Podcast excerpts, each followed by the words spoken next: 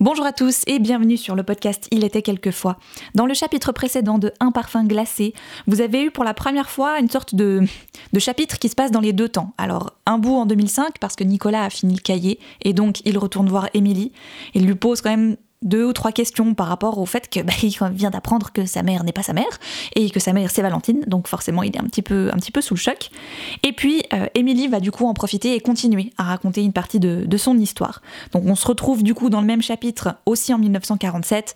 Elle va lui parler un petit peu ben voilà de cet été où le froid qu'elle ressent depuis toujours. Je sais pas si vous vous souvenez au début du roman, Émilie parle d'un froid qu'elle a constamment en elle. Et eh bien ce froid a commencé à s'insinuer en elle durant cet été 1947 il s'est bien sûr aggravé avec le temps et au fil des événements qui vont encore se produire, et non, vous n'en avez pas fini. Et ce froid vient de quelque chose de très simple à la base, c'est le fait de toujours voir cette espèce de club des cinq, la bulle dorée, comme on l'appelle dans le roman, c'est-à-dire le groupe que forment Valentine, Joe, Clara, Antoine et Armand. Et mine de rien, Émilie, plus elle va les voir, plus ça va la travailler, plus ça va la blesser, et ça va la rendre encore plus amère qu'elle n'est déjà.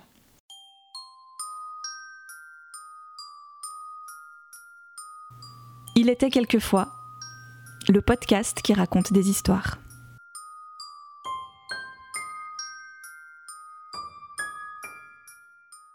Chapitre 40 Les Vernes, été 1947. Valentine, couchée sur le canapé, la tête posée sur les genoux d'Antoine, qui caressait son front et ses cheveux avec ce qui me sembla une infinie et insupportable douceur, souriait, pour une fois, sereinement les yeux posés sur Armand qui jouait une mélodie entraînante que je ne reconnus pas. Je dus me retenir de toutes mes forces afin de ne pas bondir vers le canapé et de jeter Valentine par terre. Antoine dut percevoir la fureur qui m'animait car, pendant plusieurs secondes, sa main resta en l'air, hésitante, jusqu'à ce que Valentine se l'approprie afin de l'inciter à continuer ses caresses. Je m'apprêtais à tourner les talons, ne pouvant en supporter davantage, quand, en jetant un dernier coup d'œil vers le couple, je remarquai le regard de Valentine braqué sur moi, une lueur ironique au fond des yeux. Ma rage s'en trouva décuplée. Non seulement elle profitait d'Antoine, mais elle me narguait ouvertement. Après une vague excuse murmurée d'une voix blanche, je m'éclipsai. Affalé sur mon lit, le souffle court et entrecoupé de sanglots, je détachai le petit écureuil de ma blouse et le tins serré dans mon poing, comme un talisman. Elle le faisait donc exprès. Elle savait pertinemment que j'aimais Antoine, que mon amour était payé de retour, mais comme elle avait réussi à l'entraîner dans ses filets au point de porter son enfant, elle voulait me montrer son pouvoir sur lui. Incapable de rester couché, je me relevai et me mis à faire les cent pas dans ma chambre, étouffant des gémissements de rage, et je pris une décision. Puisqu'elle voulait la guerre, elle l'aurait. Je n'allais certes pas me laisser faire. Pas une seule seconde je n'en voulus à Antoine, au contraire. Le pauvre avait semblé si désemparé en m'apercevant sur le pas de la porte en compagnie de Clara, sa main suspendue au-dessus des mèches blondes de Valentine, alors qu'il aurait certainement préféré caresser les miennes. Tout comme moi, il était une victime, une victime de cette femme, de cette fausse amie, et je ne pouvais pas lui en vouloir éternellement d'avoir été faible, d'avoir succombé au charme de son ancienne maîtresse. Il assumait son erreur, acceptant de prendre en charge le bébé, se sacrifiant afin de permettre à son épouse de devenir mère. Mais lui, dans tout ça, qu'advenait-il de lui? Peut-être craignait-il aussi que mon amour pour lui ne soit pas assez fort pour supporter tout ça, ou peut-être pensait-il devoir renoncer à moi, à notre vie commune, ne voulant pas m'imposer l'enfant d'une autre, se sacrifiant encore une fois afin que je rencontre quelqu'un d'autre, de plus jeune, de plus libre.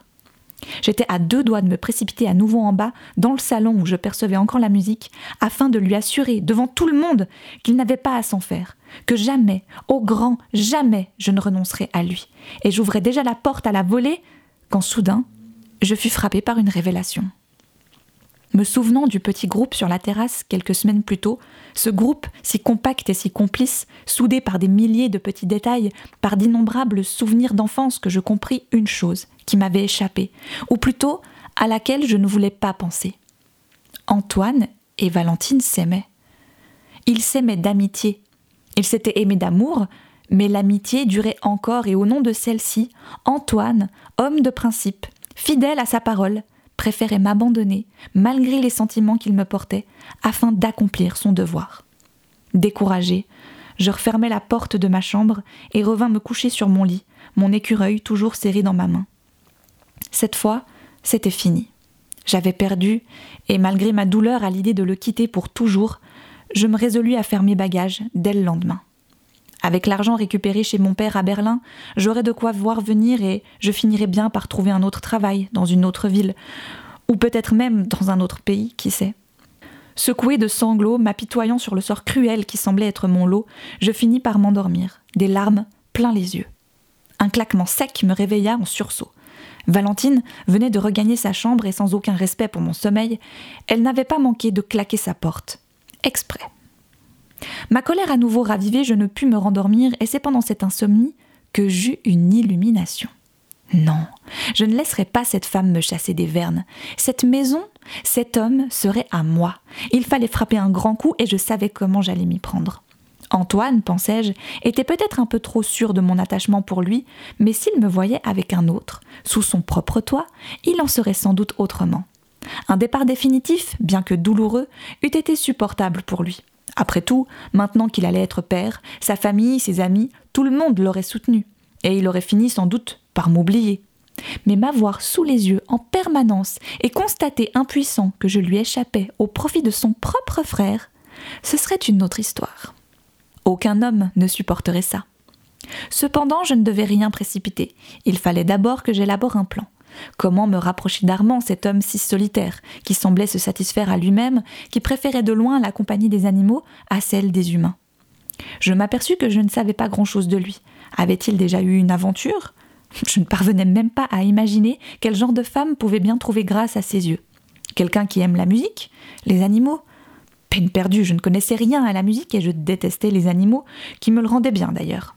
Le lendemain, je descendis prendre le petit déjeuner et quelle ne fut pas ma surprise de tomber sur Valentine, assise devant une pleine assiette de rechtis qu'elle dévorait à pleines dents.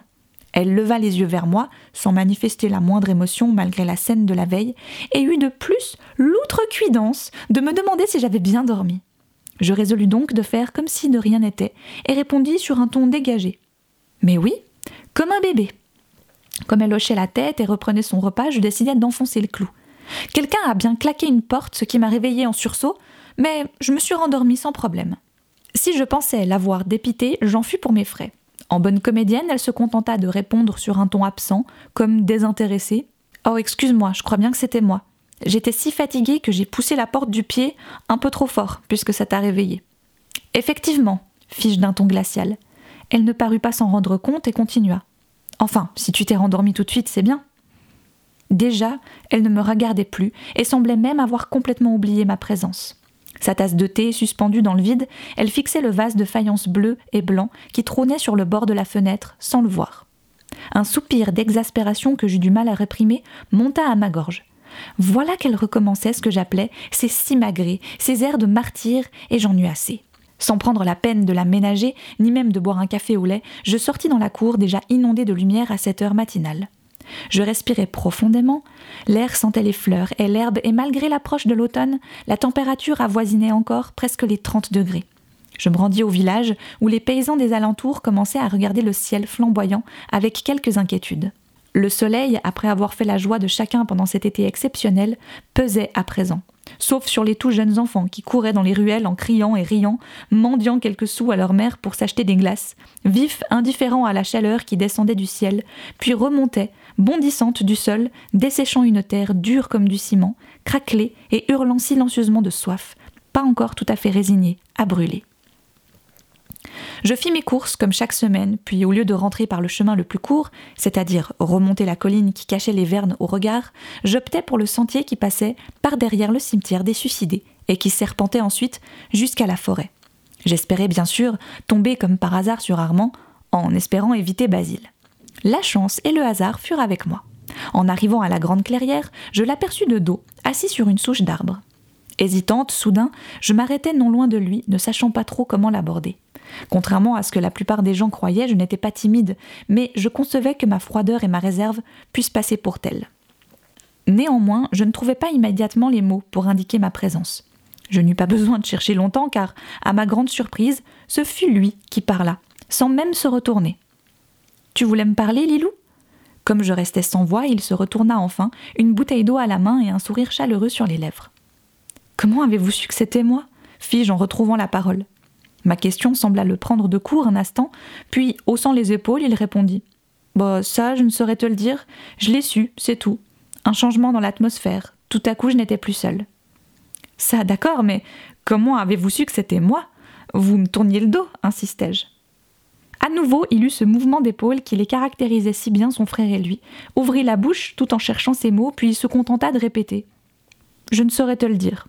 Un parfum différent. Impossible, fis-je en riant. Je ne porte pas de parfum. Chaque personne, qu'elle le veuille ou non, a son parfum personnel. Il suffit de le détecter. Je m'approchai et m'assis sur l'herbe roussie en face de lui, détendu, comme si cette rencontre était fortuite, et je demandai Alors, quel est mon parfum? Il me tendit sa bouteille, et comme je refusais d'un geste, il reprit la parole. C'est toujours difficile à expliquer ça. S'il vous plaît, essayez, fis-je avec une audace qui me surprit moi-même. Après tout, depuis mon arrivée au Verne, je n'avais que rarement eu l'occasion d'échanger quelques mots avec Armand. Armand, l'énigme, qui jusque-là ne m'intéressait pas. Il me regarda avec toujours sur les lèvres son petit sourire et répondit Ton parfum à toi est très étrange. Je ne crois pas en avoir jamais détecté de pareil. Ça m'a intrigué d'ailleurs quand je t'ai croisé pour la première fois. Flatté, je m'enhardis. Ça veut donc dire que je suis unique? Chaque personne est unique et possède un parfum unique, mais le tien est très ténu, presque inexistant. Ça veut dire que je suis sans intérêt? Non, ça veut dire que tu as sans doute toujours tout fait pour qu'on te remarque le moins possible, altérant sans même t'en rendre compte ton parfum personnel. Voilà, je ne saurais pas te l'expliquer autrement, je ne suis pas très douée pour les explications. Cette conversation prenait une tournure inédite, mais ça n'était pas pour me déplaire. Je demandais encore. Et c'est irrémédiable Je veux dire, mon parfum va-t-il disparaître peu à peu jusqu'à ne plus exister du tout? Oh non, pas du tout. Le parfum de chaque personne varie selon l'âge, selon l'humeur, selon le caractère. La base, cependant, reste la même. C'est pourquoi j'ai tout de suite su que c'était toi qui arrivais derrière moi, même si tu étais trop loin pour que je t'entende. À mon grand soulagement, la conversation que j'avais imaginée pénible, puisque nous n'étions pas causants, ni l'un ni l'autre, se révéla au contraire plaisante et légère, et nous dévisâmes encore quelques instants ainsi, jusqu'à ce que Armand, levant la tête, s'exclame. On parle, on parle, mais nous ferions mieux de rentrer très vite. Pourquoi fis-je, levant les yeux à mon tour vers un ciel immaculé? Parce que non seulement il va pleuvoir bientôt, mais je crois qu'il va également grêler. Allons vite, debout, Lilou, donne-moi ton sac à provisions. Sans plus attendre, il attrapa mon panier d'osier qui contenait les provisions de la semaine, puis, à mon étonnement et pour mon plus grand plaisir, ma main et se mit en route, m'entraînant avec lui. Je ne pus m'empêcher de rire, étonné tout en retenant mon chapeau de paille de l'autre main. Mais le ciel n'est même pas couvert, je vous assure qu'il ne va pas pleuvoir. Aussitôt, comme pour démentir mes paroles, des nuages s'amoncelèrent au-dessus des arbres et le tonnerre se mit à gronder. La pluie ne tarda pas, elle non plus, à faire son apparition, accompagnée d'un fort vent. Nous dévalâmes la clairière en direction du sentier qui conduisait à la maison, en courant main dans la main, et je ne pus m'empêcher de sourire car cette première approche dépassait de loin mes attentes.